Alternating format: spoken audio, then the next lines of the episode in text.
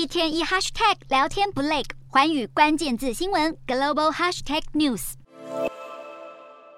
美中交锋不止拜习会，十四号美国财长耶伦也会晤中国人民银行行长易纲。官员指出，美方聚焦中国松绑防疫风控的计划，以及中国房地产债务问题，希望透过了解北京当局的态度，以利解读政策变化造成的冲击。通膨和经济成长展望，至于货币政策计划，则留给联准会。而中国清零政策大大冲击市场供应链的韧性，让拜登政府格外关注。上周访问印度的耶伦更表示，随着新德里挑起有案外包的角色，成为了值得信任的供应来源，以制衡中国，美印两国关系也将更加紧密。另一方面，本次的拜习会除了是佩洛西访台之后美中关系的一大破冰之举，新华社发布的中方新闻稿也指出，拜习两人同意美中的外交团队保持战略沟通，展开经常性磋商。拜习两人也同意美中财经团队就总体经济政策和经贸等问题展开对话协调。